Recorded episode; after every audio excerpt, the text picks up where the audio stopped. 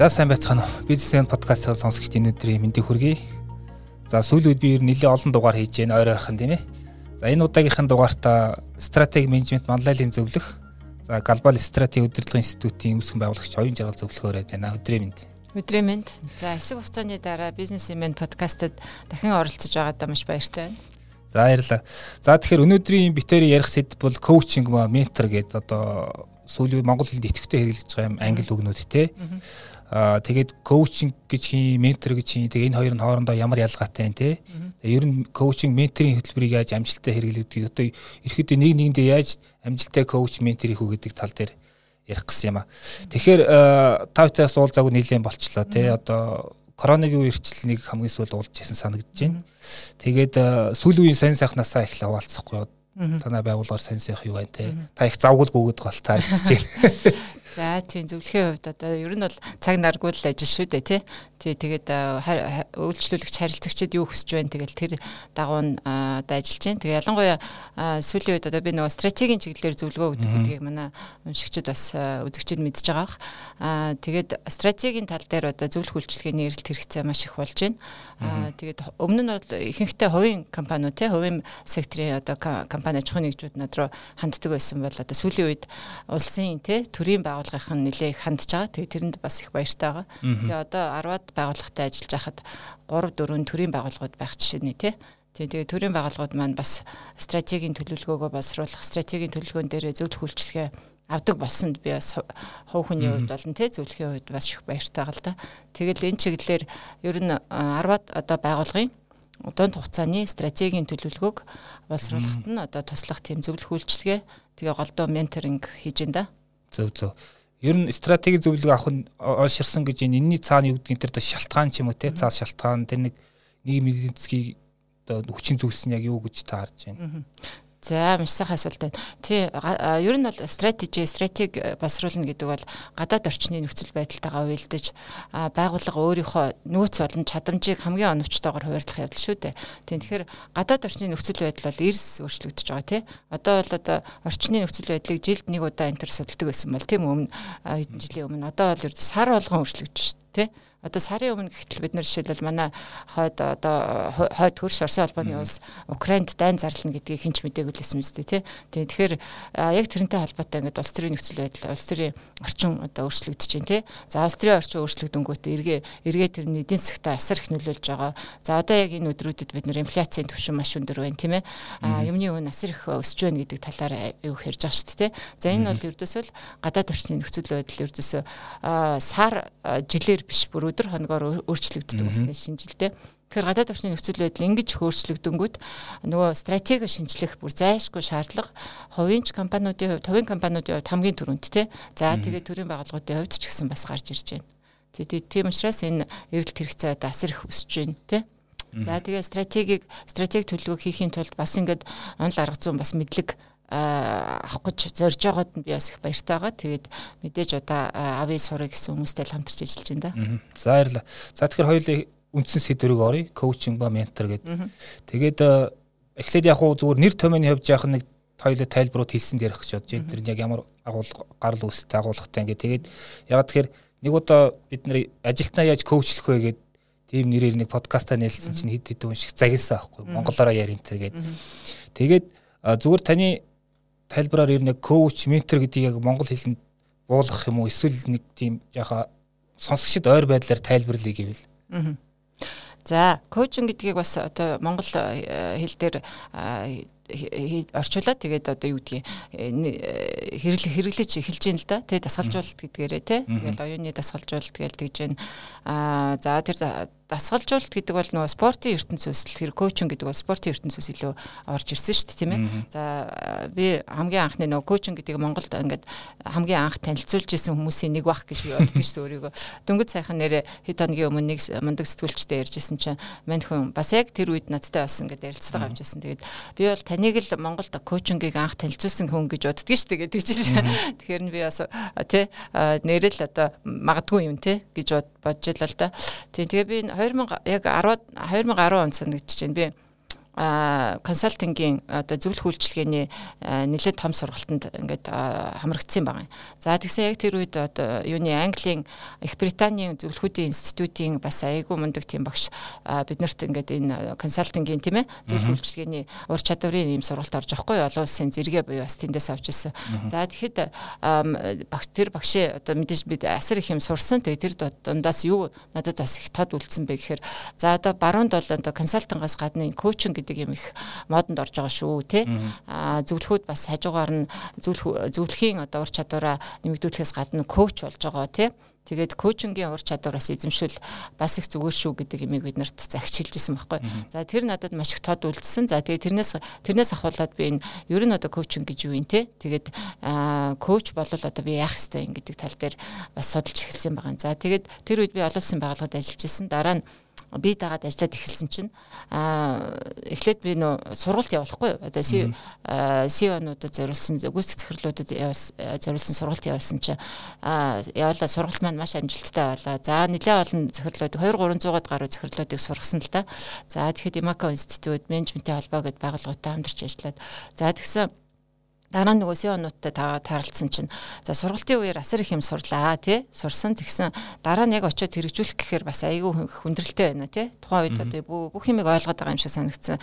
Үрчээрэл одоо өстой нэрэ ханцуу шамлал хийн гэж бодсон чинь яг хэрэгжүүлэх гэсэн чинь одоо их хүндрэл байна. Яг би даач хэрэгжүүлж чадахгүй байна гэсэн байхгүй за тэгээд тэрэн дээр тэгвэл одоо яг яаж ийм нөхцөл тусалт юм бэ гэд үзэхээр за яг консалтинг гэдэг бол бас биш байгаа байхгүй тий? За яг ийм нөхцөлд бол тасгалжуулалт буюу бидний яриад байгаа энэ коучинг илүү тустай юм байна гэдгийг тэгэж э, ойлгоод тий э, илүү сайн ойлгоод гэдэг юм уу тий тэгээд яг би энэ олон улсынх нь одоо коуч бэлтгэдэг тэр ICF гэдэг юм газар байдаг International Coach Federation гэх тий за тэрний сургалтанд суугаад одоо хамгийн анхны тийм сертификатыг авч ялаа за тэр бол 2000 хэдэн 14 он байсан тий. Тэгээ одоогоос хэдэн жилийн өмнө 8 жилийн өмнөх явдал шүү дээ тий. За тэгээ би тухайн үед тэр федерашнаас Монголоос одоо юм коуч байна уу? Сертификат энэ төр хэрэгжилгээжүүлэлт авсан уу гэсэн. За та анхных нь байна гэж хэлжсэн байхгүй. Тийм тэгэхээр тэгэл би одоо анхных нь одоо тий certified coach болсон юм байна гэж одоо мэдэж авсан л та тухайн үед. За тэгээд ирээл одоо яг нь яг энэ коучингийн үйлчилгээг одоо яг тухайн үеийн харилцагч компаниудтай тайлбарлаж өгөөл тий. За ийм одоо үйлчилгээ байна. Би одоо та нарт одоо мэрэгжлийн гэдэг юм уу certified coach явж усны хувьд та нарт бас ийм үйлчлэгээ үзүүлэхэд болж гин бэлэн байна тий тэгээд шаардлагатай гэж үзвэл би одоо бэлэн байна гэсэн. Тэгээ манай харилцагч компаниуд нэг 10 компаниуд тухайн үед семинарт оролцож байсан баг бүгдээрээ өстой гоё үйлчлэгээ байна тий сайхан үйлчлэгээ байна. Тэгээ энэс ч аавь гэдэг ийм хүсэл тавиал. Тэгээ тэр тэрнээс хойш л одоо манайх энэ консалтинг тренинг явуулдаг ш манайх тий зөвлөх үйлчлэгээ сургалт явуулж байна. Богино хугацааны сургалтуудыг бол тасралтгүй явуулж байгаа. Тэгээд хажуугаар нь энэ коучингийг бас нэлээ тий тэрнээс хойш юу тасралтгүй явуулсан тий. За тэгээд менторингийн хувьд тий яхад ментор гэдэг үг нь бол өөрөө юу шүү дээ. Эртний грекийн хаан одоо өөрийнхөө хүүг тийм ээ урт хугацааны аян данд ингээд мордох болсон. За тэгээд өөрийнхөө хамгийн дотны анд ментор гэдэг андта хандаад за би одоо ингээд урт хугацааны аян данд мордлоо тий. Тэгэхээр миний хүүг одоо хаан ширээ мэдээ залгамжлана. Тэгэхээр энэ хаан ширээг залгамжлах ирээдүйн хааныг бэлтгэх энэ маш их хариуцлагатай ажлыг би чамд даалгаж байна тий. Чи тэгээд намайг байхгүй хойгоор одоо миний хүүг хүмүүжүүлээд одоо дараагийн хаанд бэлтгэж өгөөрэй гэж энэ ментор гэдэг найзаасаа гуйсан. За ментор бол тэр эзэн хааныг тий тэр их дайнд явсны дараа тэр хүүтэй болоод 10-аад жил ингэж ажилласан тий тэгээд нөгөө принцтэй гэсэн үг шүү дээ хунтаачтай тий за хунтаач аавыгаа ирэхэд бол мэдээж эзэн хаан болоход бэлтгэгдсэн байсан гэж үздэг тий тэгээд тэрнээс хойш ер нь бол одоо ментор гэдэг бол хүнийг дасгах сургуулах тий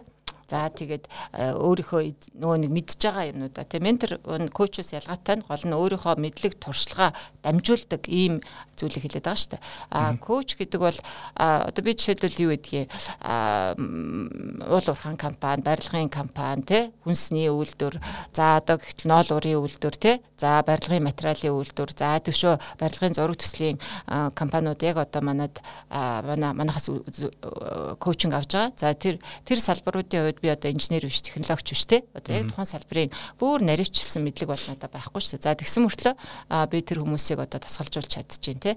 Тэгэхээр коучингийн хувьд бол чам заавалчгүй тийм тухайн салбарын нарийн одоо мэдлэг шаардлагатай биш. А тэгвэл коучинг бол яг нь одоо даваад орж одоо сэтгүүлч редактор юу байлаа гэхэд эдитор байлаа гэхэд тань таны дотор байгаа потенциалыг гаргаж өгдөг тийм Таны дотор ингээд хүний дотор ч асар их потенциал байгаа шүү дээ. Тэрийг нь гаргаж өгдөг. Тэгээд таныг одоо даваад ирж хамгийн сайн хувилбараараа ажиллах те амьдрах тэр боломжийг нээж өгдөг л ийм л маш юм хүчрхэг түүл гэж үзэж байгаа шүү дээ.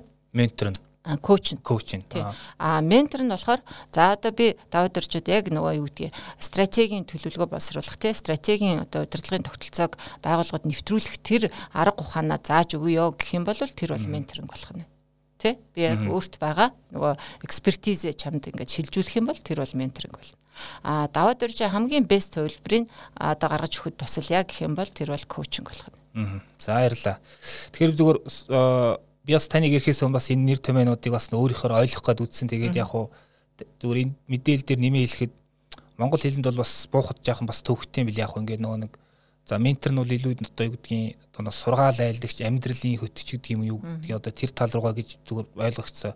А коуч нь ерөөхдөө одоо нөгөө нэг эхлээд бол тэр Европт ингээ нөгөө нэг коуч гэдэг нь юу исэн юм бэ? Буудлаас буудал хүргэдэг тийм одоо юу гэдгийг тээврийн хэрэгслийн анхны нэр тийм ээ тий. Тэгээ дараа нь тэр нь одоо яг тухайн нэг зорилтоос зорилтод эсвэл зорилгоос зорилго ч юм уу хүрэх тийм одоо хөтөч гэх юм уу тийм утгатай болж ирсэн юм билэ. Тэгээ монгол хэлэнд бас нэг сонирхолтой янзан гэдэг нэг үг байсан. Тэр болохоор илүү шашны талдаа яг метр гэдгийг орчуулгад явж илээ. Тэр ямар утгатай гэхээр ингээд бүр тийм том богдуудын гэгээнүүдийн намын багш гэсэн утгатай бас ийм агуулга явж илээ. Энийг бас сонирхолтой. За хоёул нэр томьёоны тал дээр нэлийн тодорхой ойлголт өгсөн байх гэж бодож байна тий. Тэгэхээр дараагийн асуулт юу гэхээр та ер нь юу гэж харж байна? Одоо манай Монголын амьдралтай ер нь бизнест одоо коучинг менторуудын одоо тэр цаад одоо хэрэгцээ гэж ярь нэг гэвэл одоо юу гэж тодорхойлох вэ? Яагаад хэрэгтэй гэдэг дээр те Тий, тэгэхээр одоо яг энэ чиглэлээр ингээд 2014 оноос хойш ажиллаж байгаагийн хувьд те одоо харахад бас хөөрхөн он жилүүд өнгөрцөн биш үү? 8 жил өнгөрцөн байна. Аа тэгээ харж байхад ер нь аль аль нь л хэрэгтэй тий. Тэгээ би бас надад бас өөрийн гэсэн нөө ментор бас коучуд байгаа. За тэгээ тэрүүгээр аа бас асууж байгаа юм л да. Би одоо зөвлөх хүн тий би консалтант хүн, менежментийн зөвлөх хүн. Тэгээд хажуугаар нь би одоо энэ коучинг хийгээд бас менторинг хийгээд явхад одоо бас ингээд олон юм ингээд олон юмны хойноос үзэлтүүд нөгөө хоёр юу э, тулаа хөөсөн анчин хосоо оцордог гэдэг шиг ийм олон одоо юу гэдгийг түүл арга хэрэгслийг олон мэрэгжил юм да тий? Олон мэрэгжлийг эзэмшээд одоо ингээд явах уу эсвэл би аль нэгээр нь одоо дагнаад явсан дээр гэж бодож гэнэ үү гэж би асуулаа нэг удаа одоо өөрийнхөө коучс тий? За тэгсэн манай одоо миний тэр дэлхийн мундаг одоо лидершип коуч байгаа л да дэлхийд одоо үнэлэгдсэн эхний тавд ордог. За тэр leadership coach маань харин ч би одоо чамтай ажиллахтаа харин айгүй дуртай байгаа. Яг тэгвэл консалтант те зөвлөх бэкграундтай, зөвлөхийн туршлагатай хүнтэй ажиллахад бүр илүү яадаг. Чи зүгээр л чамд айгүй олон түүл байгаа л гэж бод те. Чи тэр түүлээрээ одоо даваад ирж байдаг юм уу? Одоо бизнесменийг байдаг юм уу? Эсвэл айл нэг улсын байгууллага байдаг юм уу? Эсвэл улсын нэг том компани байдаг юм уу? Тэрэнд те тэр олон түлээлээ хүн олон түлтэй байж инженер хүн, техникч хүн олон түлтэй байж нөгөө ямар нэгэн эвдрэл гэмт гэмтлийг амархан засан шүү дээ. Яг тэрнтэй адилхан олон төлөлтэй байж чи илүү клиенттэй илүү сайн тусалцаа үзүүлнэ. Тэгэхээр чи энэ дээр өдөөсөө санаа зовох юм байхгүй аль альний л одоо хөгжүүлээд яв. Харин ч би чамаар их бахархаж чинь гэж хэлж байсан. Тийм тэгээд би тэрэнд нь бас их урам зориг орсон л доо. Тэгэхээр би шаардлагатай бол тэгээд тухайн үед онцлогоо тавьж байгаа л тийм үү За одоо яг танад ингээ богино хугацааны сургалт явчаад дараа нь одоо танах бас коучинг авах зүгээр юм байна гэж хэлдэг. За эсвэл одоо богино хугацааны ийм интенсивний эрчим эрчимжүүлсэн сургалт одоо хийчээд за дараа нь танарт бол менторингийн тусалцаа хэрэгтэй юм байна гэдгийг хэлдэг. Тэгэхээр ердөөсө хосолсон байдлаар хийгээд явж гэн. За хосолсон байдлаар энэ үйлчлэгийг үзүүлэхээр бүр илүү тий үр дүн өөр өгөөж нь илүү одоо байгаа харагдаж байгаа л да. Аа одоо нэг компани захирал байлаа гэж бодоход ер нь яг ямар одоо юу гэдгийг тодорхой нэг зорилго эсвэл зорилтгүй ч юм яг юун дээр илүү одоо яг энэ коуч менторыг авал илүү үр дүнтэй байдаг яг ямар зорилгоор гэдэг ч юм уу тий. Окей. Тий за менторингийн хөтөлбөр гэдэг талаас нь ярив тий. Аа за компани дээр за дундаас олон дундаас дээш хэмжээний компаниуд дээр илүү тохиромжтой байгаа даа тий. Олон хүнтэй компаниуд дээр. За 100 хүнтэй 50-аас доош хүнтэй компаниуд дээр хэрэгжүүлж болох уу гэвэл болно. А гэхдээ бас жоохон нэлээд санаачлага хэрэгтэй. Тэ нэлээд тийм өөр байгууллагатай баг шефийн холбоо тогтоодог юм уу ядгийн тэ тэгжиж явал. За 50-аас дээш хүнтэй 100-аас дээш хүнтэй компанид бол менторингийн хөтөлбөрийг хэрэгжүүлэхэд маш тохиромжтой байгаа. Тэгэхээр өнгөрсөн энэ ковидын он жил гэдэг юм уу те ковидын энэ он жилүүдэд бас нэлээд 2 3 том компани дээр би энэ менторингийн хөтөлбөрийг хэрэгжүүлэхэд туслалаа. Тэгээд 2 гуруула бүгдээрээ амжилттай болсон. Тэгээд тэр компаниуд бол 500-аас дээш хүнтэй компаниуд том компаниуд байсан л да. Тэгээд эхлээд менторингийн хөтөлбөрийг хөтөлбөрийнхөө зорилгыг одоо тодорхойлно шүү дээ. Зорилго нь одоо жишээлбэл нэг 2-оос 3 зорилго байдаг хвчлэн те. Нэг нь болохоор удирдгчдыг төрүүлдэг тий одоо удирдгчдыг төрүүлнэ нөгөө нь бол залгамж халаагаа бэлдэнэ тий гэсэн ийм юу байгаа хоёр зорилго байгаа. За тэгэхээр дээрэс нь одоо бас гурав дахь зорилго сүүлийн үед гарч ирж байгаа. Тэр нь нөгөө шинэ орж байгаа ажлагчдыг тий маш хурдан одоо нөгөө компанийнхаа соёлдоо тийм үү компанийнхаа одоо энэ орчиндөө тасан зохицуулах гэдэг энийг бас менторинг хөтөлбөрөөр хийгээд байгаа. За тэгээ менторинг хөтөлбөрийн зорилгоо тодорхойлчоо тэгээ менторуудаа эхлээд бэлдэн шүү дээ тий менторуудаа бэлдэн. За менторын ийм сургалтыг бас явуулж өгч байгаа. Тэгээ менторуудыг бэлдэж өгч байгаа. За нөгөө талдаа менти буюу тий одоо яг нөгөө суралцагч тий суралцагч одоо тэр ажил ажиллахстай голдуу залуу ажиллахсад байгаа шүү дээ тий. А за тэднэрийгээ бас одоо бэлдэнэ тий. За хоёуланд нь бас тус тусад нь сургалт явуулна. За тэгэл нөгөө менторингийн хөтөлбөр маань эхэлж байгаа. Тэгээ менторингийн хөтөлбөр ихэвчлэн одоо 24 сар энтрийн хугацаатай байвал их зүгээрээ гэж үзэж байгаа. 24-өөс 36 сарын хугацаатай байдаг. Тэгээ нэг жилийн хугацаатай болохоор бас хэтэрхий нөгөө жил чинь айгүй амархан дуусчингууд нөгөө ментийн бас бүрэн бэлтгэгдээгүй байх тал байдаг. За тэгэнгүүт аль аль талаас нь бас тодорхой хэмжээний коммитмент ялангуяа нөгөө ментор талаасаа бас тий менти талаасаа ч хамгийн гол нь аль аль талаасаа ингээд тууштай байхыг шаардсан шүү дээ. Ер нь тэгэл амжилт гэдэг чинь тууштай байхаас л юу яадаг тийм үү? бизнесийн амжилт ч гэсэн тууштай байхаас гарч ирдэг. Тэгэхээр аль аль талаасаа ингээд тогтмол уулзж байгаа, тогтмол одоо ярилцж байгаа, би бинэ нөгөө ментор нь ментигээ хөгжүүлэх тал дээр санаачлагтай байх, ментийн ментороосоо юу асуух юм те юу суралцах юм нь айгүй ойлгомжтой тодорхой байх. За тэгээ менторингийн хөтөлбөрийг ингээд нөгөө тэр компани дээр удирддаг бас менежер байх те байж байснаа нөгөө менторуудаа цуглуулдаг, ментинүүдэд цуглуулдаг, хооронд нь бас танилцуулдаг, нэтворкинг хийдэг ч байдаг юм уу те. За томоохон компаниудын хувьд бол бас ингээд салбар салбаруудаараа ажиллачаар бие биенээ танихгүй ч явах тохиолдол байна шүү дээ те. Тийм учраас хооронд нь бас нэтворк э, хийлгэж танилцуулдаг ч юм уу иймэрхүү ажлууд бас хийгдэд яваад байгаа. Тэгэхээр менторингийн хөтөлбөр бол иймэрхүү ийм байдлаар ингээ хэрэгжүүлээд явбал маш амжилттай хэрэгжээд тий эргээд одоо залгамж халаагаа бэлдэх ирээдүйн удирдгчдыг бэлдэх тий энэ асуудал бол айгүй амжилттайгаар шийдэгдээд яваад байгаа байхгүй. За коучинг гэхээр Ер нь бол нөө удирдахч хүн өөрөө ер нь орчин үеийн удирдахч лидер хүн бүгд бас хажуугаар нь коуч байх хэрэгтэй гэдэг шүү дээ. Ер нь тий. Коуч байх хэрэгтэй, менторч байх хэрэгтэй гэдэг. За илүүтэй бүр 80 90% бол коуч байх хэрэгтэй. За коуч байна гэдэг нь таны нөө удирдлагын дор байгаа хүмүүсээ одоо та ер нь бол тасалж болно шүү дээ тий дасгалжуулалт бол өдөр тутмал явагдаж байгаа. Тэрийгэ бүр илүү нөгөө системтэйгээр одоо явуулахыг бас хэлээд байна л тэ. Тэгэхээр төрөний одоо нөгөө тодорхойлолтын дээр манай доодор зэтгүүлч хэлсэн шиг яг одоо яг зорилго зорилго тавьчаа за тэр зорилгот хүрэхийн тулд одоо чамаас ийм ур чадвар, ийм мэдлэг, ийм одоо юу гэдгийг туршлага шаардлагатай байгаа. За энэ байхгүй бол би бас чамд ингээд тусалъя гэдэг юм энэ нэг богино хугацааны зорилтод хүрэхтэй тэрэнд нь одоо тасгалжуулах энэ ажиллагаагийн чинь коучинг гэж хэлээд байгаа юм л да. Тэгэхээр би нөгөө юунуудад ментор менторингийн хөтөлбөрт менторуудаа бэлтгэхэд юу гэж хэлж байгаа гэхээр та яг доотлын удирдлагын дор байгаа хүнийхээ ментор болж хэрэггүй. Ер нь бол одоо тэрийг олон улсын төвшөнд ч гэсэн их зөвлөдгүй тий. Та яг өөрийнхөө удирдлагын дор байгаа хүндээ одоо менторнд болж хэрэггүй. А харин удирдлагын дор байгаа хүнтэй коуч нь болох хэрэгтэй гэж хэлдэг байхгүй тий. А таны менти бол одоо магадгүй нөгөө нэг газар хилцээ чинь тий залуу ажилтан байгаад та тэрэндээ илүү нөгөө өөрийнхөө одоо мэдлэг туршлага тий тэр хоримтлуулсан мэдлэг туршлагаа ингэж шийдвэрлвэл илүү яах нь зохимжтой байдаг. Тэрнээс яг та өөрөө нэг удирдах ажилт нь болсон. Тэгээд дээрэс нь ментор нь болоод байвал бас тийм зохимжтой биш гэж үздэг байна шүү дээ. А харин э, мэдээж одоо удирдлагын дор байгаа ажилчныгаа илүү чадахжуулах ажил бол таны бас нэг үндсэн үүрэг байдаг учраас тэрэнд нь коучинг нь илүү тохиромжтой байдаг. Тэгэхээр нөгөө нэг э, одоо шав бэлэн болоход багш ирдэг гэх нэг тиймэрхүү утгатай үг байгаа шүү дээ. Тэгэхээр бас одоо нэг менти буюу нэг суралцагч маань өөрөө бас нэг бэлтгэгдэх одоо боловсрсан байх хэрэгтэй болчиход байна тий. Тэгээд одоо юу гэдэг тийм сэтгэл зүйн одоо дотоод тохиргооч юм одоо тэр цаад ментороос ирж байгаа юмнуудыг шингээж авах одоо тийм хүчин чадлын эдийн бэлэн болсон байх хэрэгтэй. Тэгээд суралцагч юу нэ өөрийг яаж бэлтгэгдсэн байх хэрэгтэй, юуг ойлгосон байх хэрэгтэй тий. Зүг зүг. Би ингээд бодоод ахаар өөрийнхөө карьерийг тий одоо бодоод ахад би сургууль төгсөөд бас нэлээ хэд хэдэн байгууллагад ажиллаж исэн. За банкны секторт бас нэлээ хэдэн жил ажилласан тий олон улсын байгууллагад ажилласан. Тэгээд ялангуяа банкнд хасд ажиллаж хахад одоо би миний анхны ментор бол одоо Роберт Кейтер гэдэг тий Монголд одоо макрофинанс буюу бичил санхүүг анх нэвтрүүлэхэд одоо бүр үнэлж баршгүй хувь нэмэр оруулсан мундаг хүн байдаг штэ. За Роберт Кейтер бол миний анхны одоо ментор байсан байна да гэж одоо боддгийг.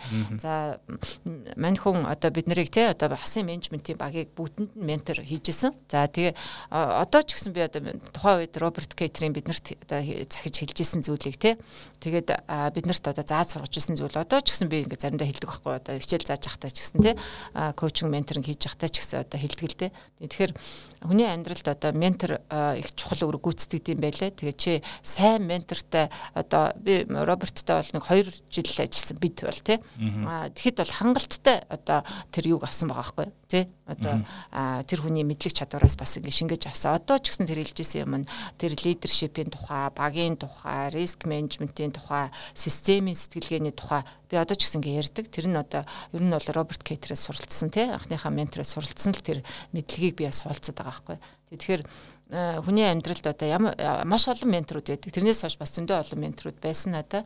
А одооч байгаа. А тэднээс суралцаад явдаг. Тэгээд эргээд одоо хас бид тэгж ажилласнаас хойш баг 10 жил өнгөрцөн байна тий. 10 жил өнгөрсөн ч гэсэн тэр мэдлэг чамд ингээ байж байгаа.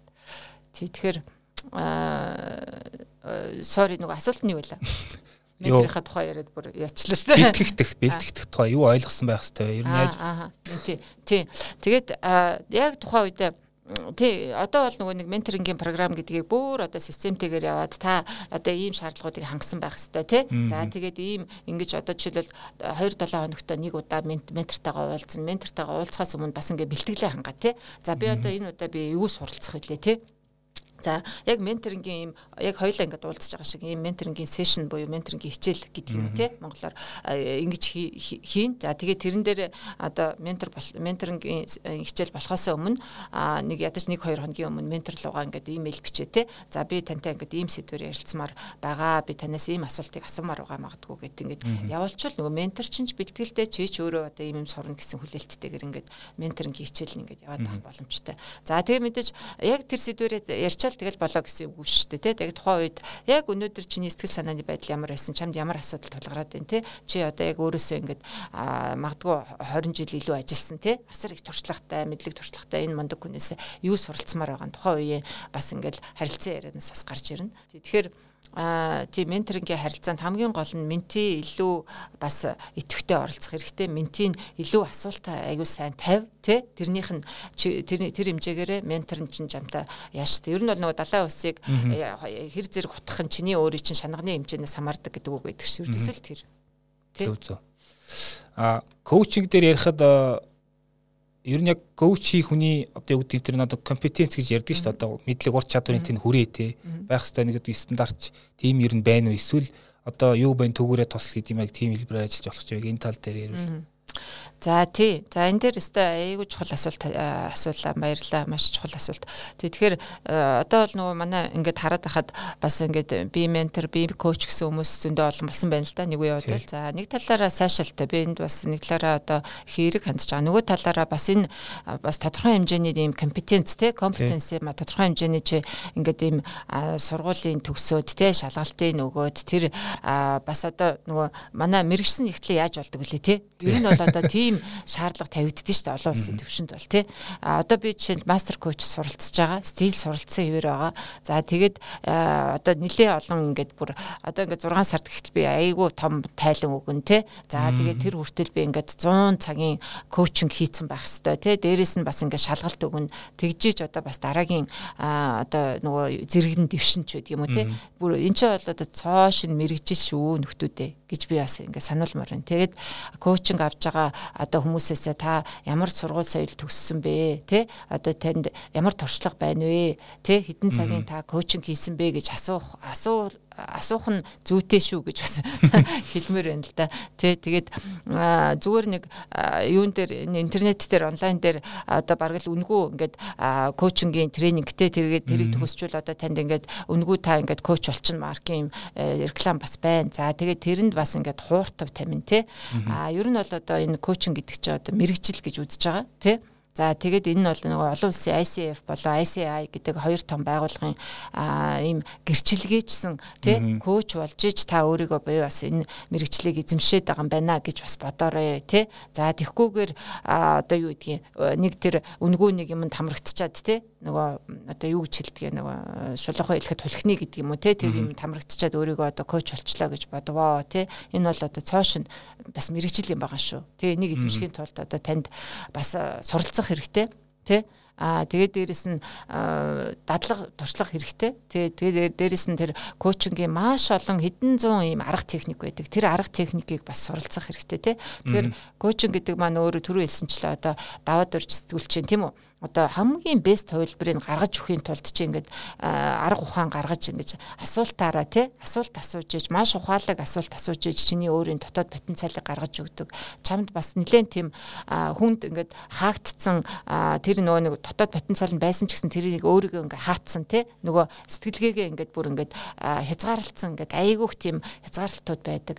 Хүнд өөрөө мэдхгүй юм травма байдаг тий хүнд өөрийгөө мэдхгүй ингээд юмнуудаа дотоод нөгөө потенциал талаа бүгдийг ингээд таацсан байдаг байна шүү дээ. Тэгэхээр тэрийг ингэж гаргаж өгдөг айгүйх тийм арга техникүүд, айгүйх тийм юу байдаг те техникүүд байдаг юм төлөвлөд байдаг шүү. Тэгээ тэрийг эзэмшсэний дараа та өөрийгөө бас коуч гэж хэлж болох юм аа л гэж би хэлэх гээд байна л да. Тэгээ би одоо түрүү хэлсэн 14 онд би анхныхаа сургалтанд хамрагдчихсан. Одоо болт би ингээд суралцсан юм байгаа. Одоо болт би одоо өөрийгөө төгс төгөлдөр коуч болсон гэж өрдөөс үзэхгүй байгаа. Тий гэрчилгээжүүлэлт олон улсын байгууллага учраас бас коуч нарын ёс зүйн код гэж ер нь байх та. Тэрнээс зүгээр 2 3 хамгийн чухал зүйлийг хэлвэл За хамгийн тий core competency буюу одоо зүйл тий коучуудын одоо цөм чадах гэдэг юм байдаг. За тэр нь бол одоо 15 одоо заалттай тий. За тэгээ эхнийх нь болохоор за чи ингээд коуч болж байгаа клиент болж байгаа хүнийхээ одоо нууцыг хадгалнаа. Яг гэвэл одоо даваад ирж хамгийн best хувилбарыг бий болохын тулд чамаас айгүйх асуулт асуух байхгүй тий. Одоо чиний бүр ингээд өнгөрсний чинь асуун, гэр бүлийн чинь байдал одоо өөрийнхөө үзэл бодол гэл ингээд тий. Одоо ингээд айгүй бол юм асууж асууж мэдчихэж ингээд чамаг зөв чиглүүлнэ шүү дээ. Аа тэгээд тэр болгоныг өө даваад орч чинь тэгдэм байлээ гэд ингээд гараад өөр хүнд яриад иж болохгүй шүү дээ. Тэгэхээр клиентийнхаа одоо тэр нууцыг мэдээж хамгийн түрүү хадгалнаа. Дээрэс нь одоо хоёулаа ингээд ярилцахын тулд ингээд айгүй safe environment хэрэгтэй тий. Safe буюу аюулгүй одоо хин нэгэн сонсоод хин нэгэн тэнд гадаа одоо ингээд чимээ гаргаад байвал хүн ингээд нөгөө өөрийнхөө нарийн нанд юм ярьдггүй тий. Тэгэхээр маш тийм юм чимээгүй бөгөөд аюулгүй орчин хэрэгтэй. За тэгээд дээрэс нь өөрийнхөө нөгөө дотор байгаа имийг ингэж гаргах те гаргана гэдэг чинь нөгөө айгүйх тийм богширцсан, бугалтсан тийм эмоцуд бас гарч ирдэг байхгүй юу нь бол тий. За коучингийн сешны үеэр нэг бус хүн одоо уйлжсэн тий. Одоо хэдэн асуулт асуусны дараа ингээл тий сонсоол ингээл доторх юм чинь буглаасаа чинь гаргана гэдэг чинь амар хүчтэй эмоцтой ингэж гарч ирдэг. Тэгээд тэр үед ингээл янз бүрийн эмоц хүнээс гарна. Эрэгтэй үнэ хүн ч гэсэн уйлдаг. Тий тэгэхээр тэрийг тэр чинь эрэгтэй хүн бол тэр хэр болгон ингээл нулимсаа үзэлгүй гэл гүрэн шүү дээ. Тэгээд тэр болгоныг ингээд айгүй тийм safe те аюулгүй орчинд ингэж хүлээн зөвшөөрөөд те тэгэл одоо ингэж чамааг яриулах чиний нөгөө үзэл бодлыг чи өөрчлөн гэдэг бол айгүй тийм чухал юм байдаг тий. Тэгэхээр аюулгүй орчин байх юм байна. Тэгээ чиний нууцыг хадгалах юм байна. За тэгээд одоо чиний юу яах тий хүн ингээд нөгөө юм яриад эхлэхээр айгүй бол ингээд бүр дуусахгүй ингээд түүхүүд яриад эхэлдэг. Тэгвэл тэр түүхүүдийн гол мэдээлэл авчаад чамааг одоо яг зөв чиглүүлж өгөх тэр арга ухаанаа бас нөгөө төлүүдээ те зөв төлийг зөв үед нь хэрэглэх тийм мэдлэг чадвартай байх хэрэгтэй гэсэн ийм core competency-нууд байна. Ер нь таны карьерт яг тийм нэг одоо эмоц тэгж буцаж яасан тийм одоо харилцагч хэрэг хийсэн бай. Тийм тохиолдол их юм одоо юу гэх юм. Аа тэгэд яриад яриад э, эхлэнгүүтээ одоо хүн болгоных яаш тий хүн болгонд тийм байд. Тэгэхээр нөгөө талаар бас ингээд зарим талаар ингээд нөгөө нэг сэтгэл зүйчийн сэтгэл зүйн терапевт гэдэг хүмүүсийн ажилтаа бас ингээд яхан одоо давцагч гэх юм уу хавирах гэх юм одоо тийм болж явах шиг байна тий одоо коуч хийгээд ирэхээр За тийм тийм учраас л одоо нөгөө одоо миний энэ суралцаад байгаа энэ мастер коуч чинь хамгийн багадаа 3 жил сурна гэж байгаа шүү дээ. Тэ? хамгийн одоо супер хурдан явах нь 3 жил байгаа байхгүй. Тэгээд би одоо энэ сургалт сурсны суралцаад явж хахад 5 жил 6 жил би энд ингээд явж байгаа стил суралцсан ивэр гэсэн хүмүүсэндээ байлаа шүү дээ. Тий. Тэгэхээр тийм ч учраас нөгөө нэг янз бүрийн сэтгэл зүйн талын юмнууд бас айгүйх суралцд юм байлээ. Тэр яхаарахгүй суралцдаг. За тэгвэл коуч болон сэтгэл зүй терапевт хоёрын одоо үндсэн ялгаа байгаа. Тэр нь юу вэ гэхээр терапевт бол илүү сэтгэл зүйн одоо өвчлөлтөө гэдэг юм те эмгэггүй эмгэгтэй тийм хүнтэй ажил А бид бол тийм эмгэгтэй хүнтэй ажиллах эрх байхгүй. Эрх байхгүй, ажиллаж болохгүй. А сэтгэл зүй эмгэгтэй байх юм бол та яг терапевт руу л явах хэрэгтэй гэдэг ийм зөвлөгөөг коуч өөрөө өгдөг байх хэрэгтэй байхгүй. А та бол одоо яг ингээд даваад орчиг ирүүл гэж өөрийгөө бодож байгаа ирүүл те. А тэгтээ бас өөрийгөө жоохон хязгаарлалчаад байгаа те. Нөгөө майндсетээр сэтгэлгээгээр хязгаарлалчаад байгаа ийм хүнтэй л ажиллах нь шүү дээ. За тэгэхээр таныг подкаст оролцоогүй нэлээ утсан хойгоор подкаст маа зарим нэг өөрчлөлт орсон. Одоо асуултын бүрэлдэхүүн гэх юм уу. Ерөнхийдөө эхний хэсэг бол үндсэн сэдвэрээ ингээд нэлээ одоо ярина.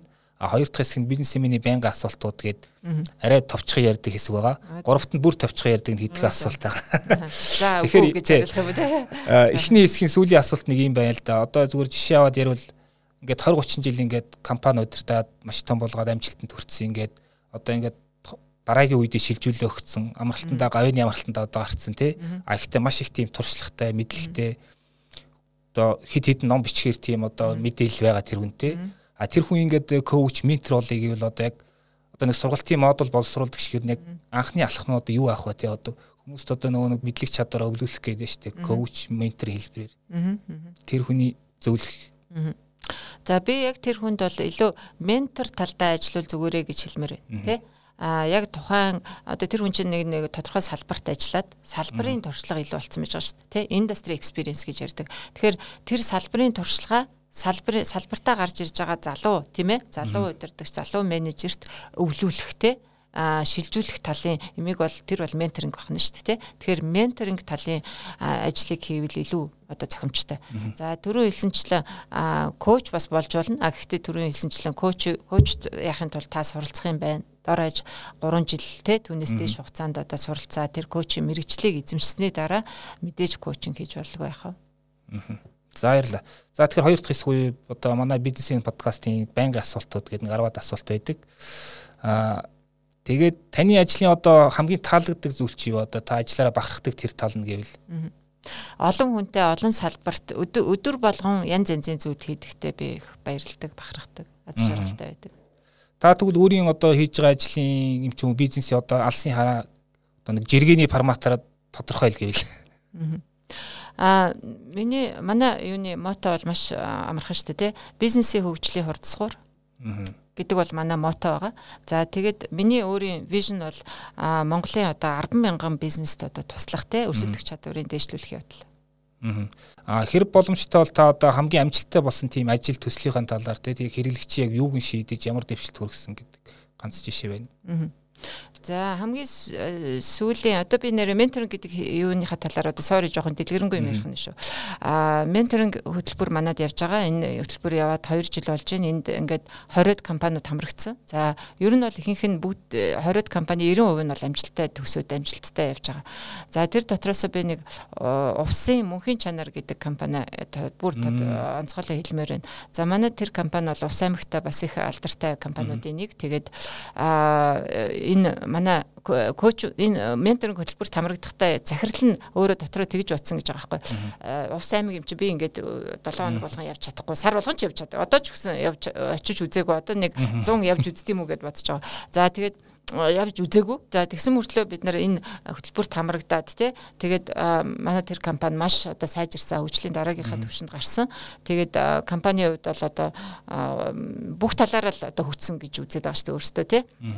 Компанид одоо хөтөлбөрт хамрагдсан 7 8 менежер хамрагдсан захиралтайгаа бүгдээрнгийнх нь хувь хүний хөгжил бол бас одоо их дараагийн шатанд гарсан. Тэгээ одоо ингээд надтай мэдээж Facebook дээр сошиал дээр юунууд байдаг. Ингээд найз нар байдаг. Ингээд харж хахад одоо амар итгэвтэй те маш юутай байна. Өрсөлдөх чадвар нь өссөн байна. Саяны одоо корона ковидын үеэр бол тэднийх ердөөсөө тасралтгүй ажилласан. Тэ угаасаа хүнсний үйлдвэрлэл болохоор мэдээж санаасаач те бас боломж нь байсан баг. За тэгээд ер нь бол одоо хүчлийн дараа дараагийнхаа төвшөнд гарсан. Одоо айгу томоор хардаг болсон те. Тэгээд зөвхөн компанийнхаа хүрээнд биш одоо тэр Увс аймагта баруун одоо бүстэй бүр нөлөө үзүүлэх үстийн мундаг удирдахч болж байна те компани захирал маань. За тэр хамрагдсан одоо голдуу эмгтэй ажиллагсад байсан л да одоо үйлдвэрийн үйлдвэр болохоор те хүнсний үйлдвэр болохоор. За тэр тус бүрдээ одоо их мундаг мундаг менежерүүд мундаг лидерүүд болж байна тий тэгэхээр би тэр компаниар бол их бахархаж байгаа. Зүгээр энэ дэр тодруулаад авсуухад одоо яг GCMI маань яг метрийн коучинг яг ямар хөө хөтөлбөрүүд ямар хөө энэ одоо юу гэдэг агуулга явагдаж чинь яг одоогийн байдлаар. За SME менторинг гэдэг хөтөлбөр төрөний тий хамрагдсан компани жишээг ярьчих чаа. А SME менторинг хөтөлбөрт бид нэг дор одоо ингээд 6 сар үргэлжилж байгаа тий нэг удаагийн одоо эсэлт нь. За тэгээд 6 сард нэг нэг ангид бол нэг 4-өөс 5 компани зэрэг хамрагдаж болно. 4-өөс 5 компанид би зэрэг ингээд менторинг хийгээд явна гэсэн үг шүү дээ тий. За тэгээд 6 сарын дотор юутай үлдэж байна вэ гэхээр стратегийн төлөвлөгөөтэй тэгээд бизнес төлөвлөгөөтэй үлдэж байгаа тий. Өмнө нь ихэнх компаниуд маань яг төлөвлөгөө байсан уу гэвэл байсан. А тэгтээ тийм юу гэдгийг а одоо юу гэдэг манай манай заадаг шиг манай мэдээлэл манай загвараар бол байгаагүй л дээ.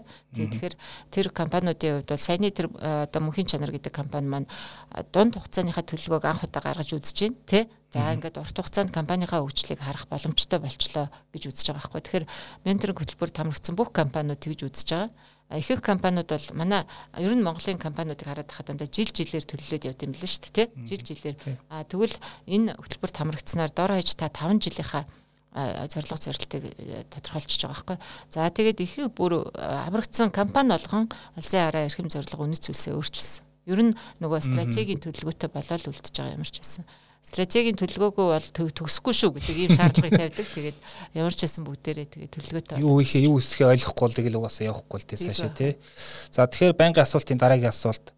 Таны ажилд хамгийн их тусал тусалдаг одоо үр дүнгээ өгдөг тийм дадал зуршил. За. За би өглөөний хүн. Өглөө эрт тосдог. Тэгээд аа бас хөдөлгөөн хийдэг тий. Эрүүл хоол, эрүүл амьдралын хэв маягийг баримтлахыг хичээдэг тий. Аа тэгээд хамгийн одоо чухал юу юм бол байнгын суралцагч юм байна да. Тий байнгын суралцагч. За тэгээ ялангуяа энэ мастер коучинг энэ бүр мастерын програмд хамрагдсанаас хойш өдөрт бол 3 цаг бол дор хаяж яг энэ програмынхаа дагуу коучингийн түүл техникээ судлаад ингээд тий эсвэл одоо коучинг хийгээд ингээд яаж байгаа. 3 цагийг өдөрт бол 3-аас 4 цагийг суралцахад зориулдаг. Тэгэхээр надад манад нөгөө сургалтанд ирдэг хүмүүсийн нэг юу гэдгийг Э, танаа сургалтанд яагаад ирдэг гэч гэд ингэж асуудаг байхгүй манай хүмүүс. Тэгээд надад бол энэ бол үргэлж сонирн байдаг. Тэгээд асуухаар танаас хамгийн сүүлийн үеийн мэдлэгийг авах гэж л ирдэг гэж хэлдэг байхгүй. Тэгээд э, яг ийм нэг юу гэдэг юм брэнд имиж нь бас нэг ингэж төгссөн юм шиг байна. Тэгээд тэрэнд нь би бас их баяртай байдаг. За баярлалаа. Та 20 настай оюун жаргалтай уулзвал юу гэж зөвлөх вэ? За тэгээд 20 э, настай оюун жаргалтай уулзах юм бол аа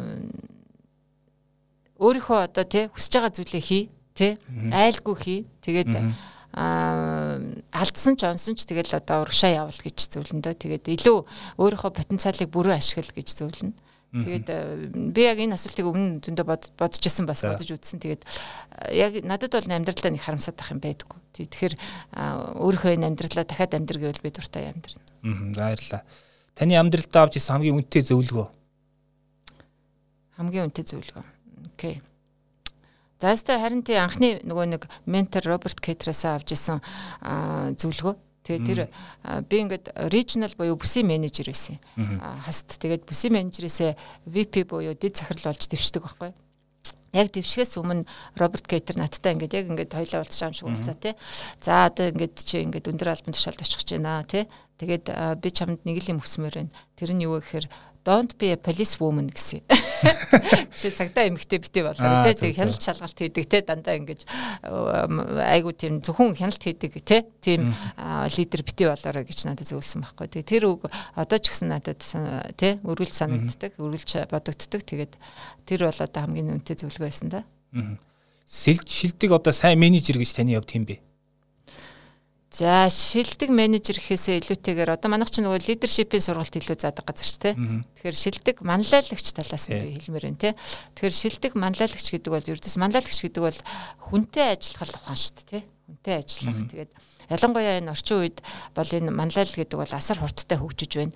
Аа тэгээд энэ хөгжиж байгаа шалтгаан нь юу гэхээр өмнө нь бол одоо ингээд нөгөө нэг социализмын үед ч юм уу бид нарыг би одоо 10 жил тахад стил социализмын үе байсан. Тэр үед одоо ингээд бүр ингээд яг би адилхан хүмүүсийг ингээд үйлдвэрлэх гэж зорддог юм шиг байна. Тэр нийгмийн өөрөө те бүх юм ингээд ижлэхэн төстэй бүх юм э, сургууль нь ижлэхэн, ном нь ижлэхэн бүх юм нь бараг даашаа өмсөн хувцас нь ижлэхэн байлаа шүү дээ. Одоо бол ингээд хүн болгон өөр өөр гэсэн индүүдэл тий өөр өөр гэсэн онцлогтой 7 дэлхийд дээр байгаа 7.1 хэдэн тэрбум хүн бүгд өөрөө өөр өөр одоо тий хувилбар нэг ганцхан ганц ганцхан хувилбар байдаг. Тэгэхээр энэ хүмүүсийг нөгөө удирдан чиглүүлээд нэг баг болгоод нэг зорилгын төлөө ажилуулна гэдэг бол асар нарийн шинжилх ухаан, асар нарийн нөгөө нэг талаасаа шинжилх ухаан нэг талаасаа арт гэдэг дээ. Урлаг тий.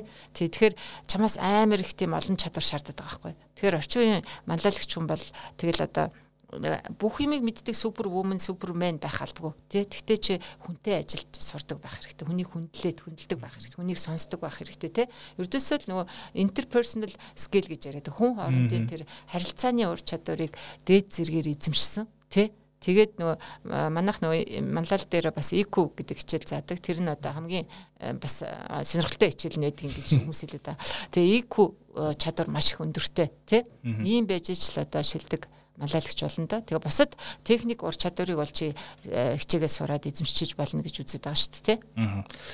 Таны утсанд одоо байдаг те 3 аппликейшн. Гэхдээ банкны аппликейшнээс бусад нэг ажилдаа өдөр тутмын амьдралдаа ашигладаг 3 аппликейшн гэвэл хамгийн их ашигладаг тийм.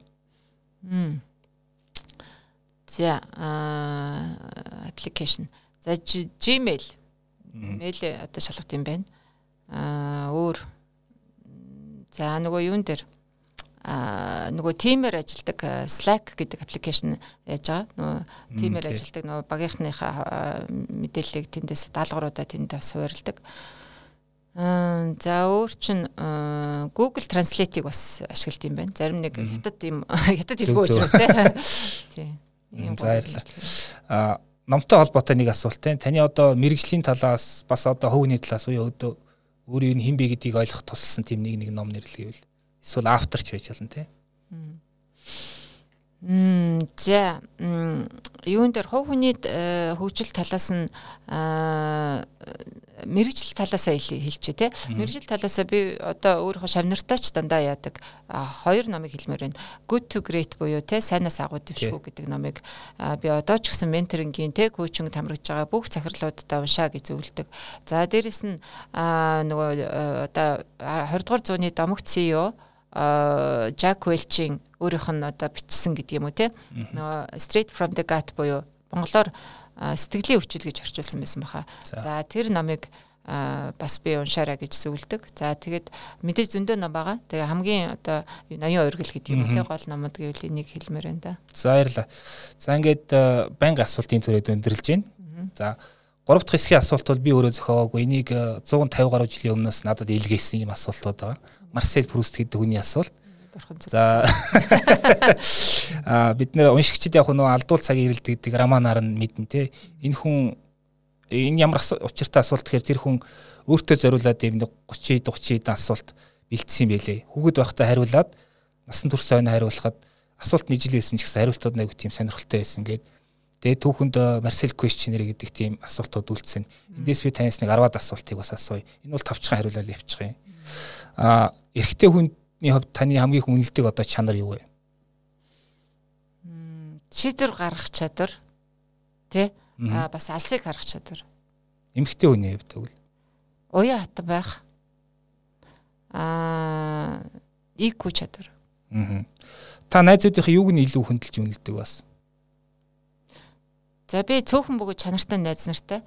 Илүү нөгөө шудраг тэ хилчдэг. Одоо надад алдаа дутагдлаа шууд хилдэг найзтай илүү хайртай байдаг шүү.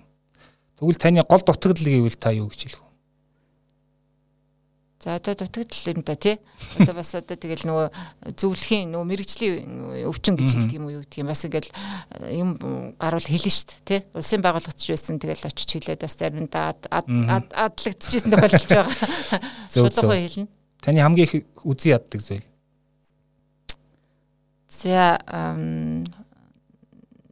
тэгэл одоо Монголд байж байгаа одоо ингээд юуны нийгмийн э, хэцүү асуудал шүү дээ тий авилгал хэл хахвал ядуурл тий Тэгэл одоо 3.3 сая хүнтэй ийм асар баялаг ийм улс орон 30% ядууралтай байна гэдэг бол айгүй эмгэнэл байдаг тий. Тэгээ би энэ яг энэ яваа насандаа энэ нэг ядуурлын энэ бууруулахад туслах юмсан гэж боддог. За дээрэс нь өөрөөх миний үндсэн ажил тий компаниудын өрсөлдөх чадварыг дээшлүүлэх юмсан гэж боддог доо.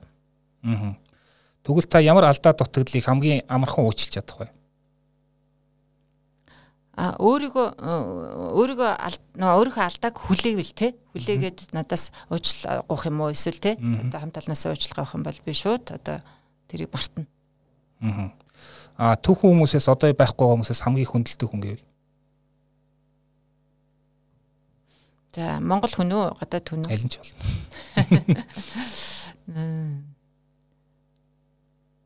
За би нөгөө юг лидершипийн хичээл заадаг учраас Нельсон Манделаг гэх хүндэлдэг те.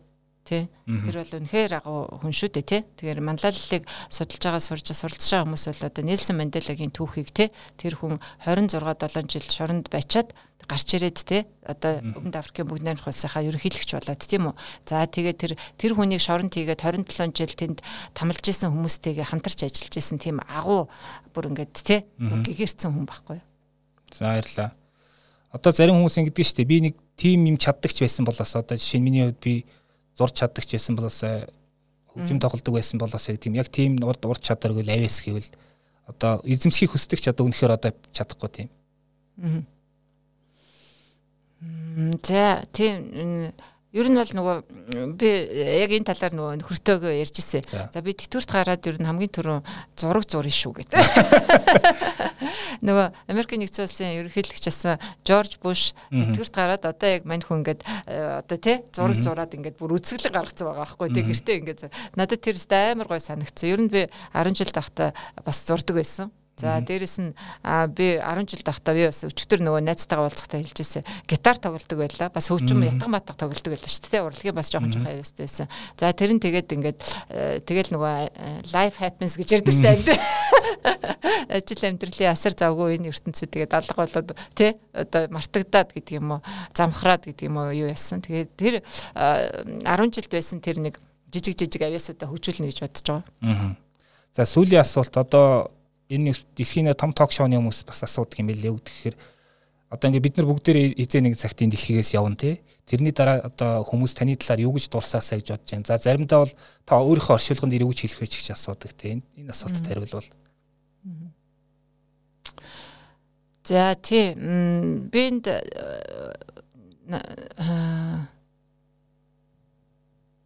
яг тэр одоо хийж байгаа юмнууд маань бас ингээд үлдээд тий. Тэгээд би ердөөсөө энэ яваанасаа гэдэг юм уу тий энэ одоо энэ карьера гол нь одоо хүний потенциалыг нээхэд тийм үү? Залуучуудын ялангуяа потенциалыг нээхэд даваад оржийг одоо потенциалыг нээхэд хамгийн сайн хувилбараа гаргахын тулд сүүлийн ялангуяа энэ жилүүдэд ажиллаж байгаа юм байна. Тэгэхээр аа за оюун жаргал маань оюун жаргал гэдэг энэ зөвлөх миний потенциалыг нээж өгөхөд их тусалсан шүү гэж хүмүүс дурсаасаа л гэж бодож байна. За баярлалаа. За манай подкаст энд үрээд өндөрлж байна. Манай зочноор стратеги менежмент, манлайлалын зөвлөх за коуч, ментор гэж болохоор байна. А Глобал стратеги удирдлага институтийн захирал оюун жаргал оролцлоо баярлалаа. За баярлалаа.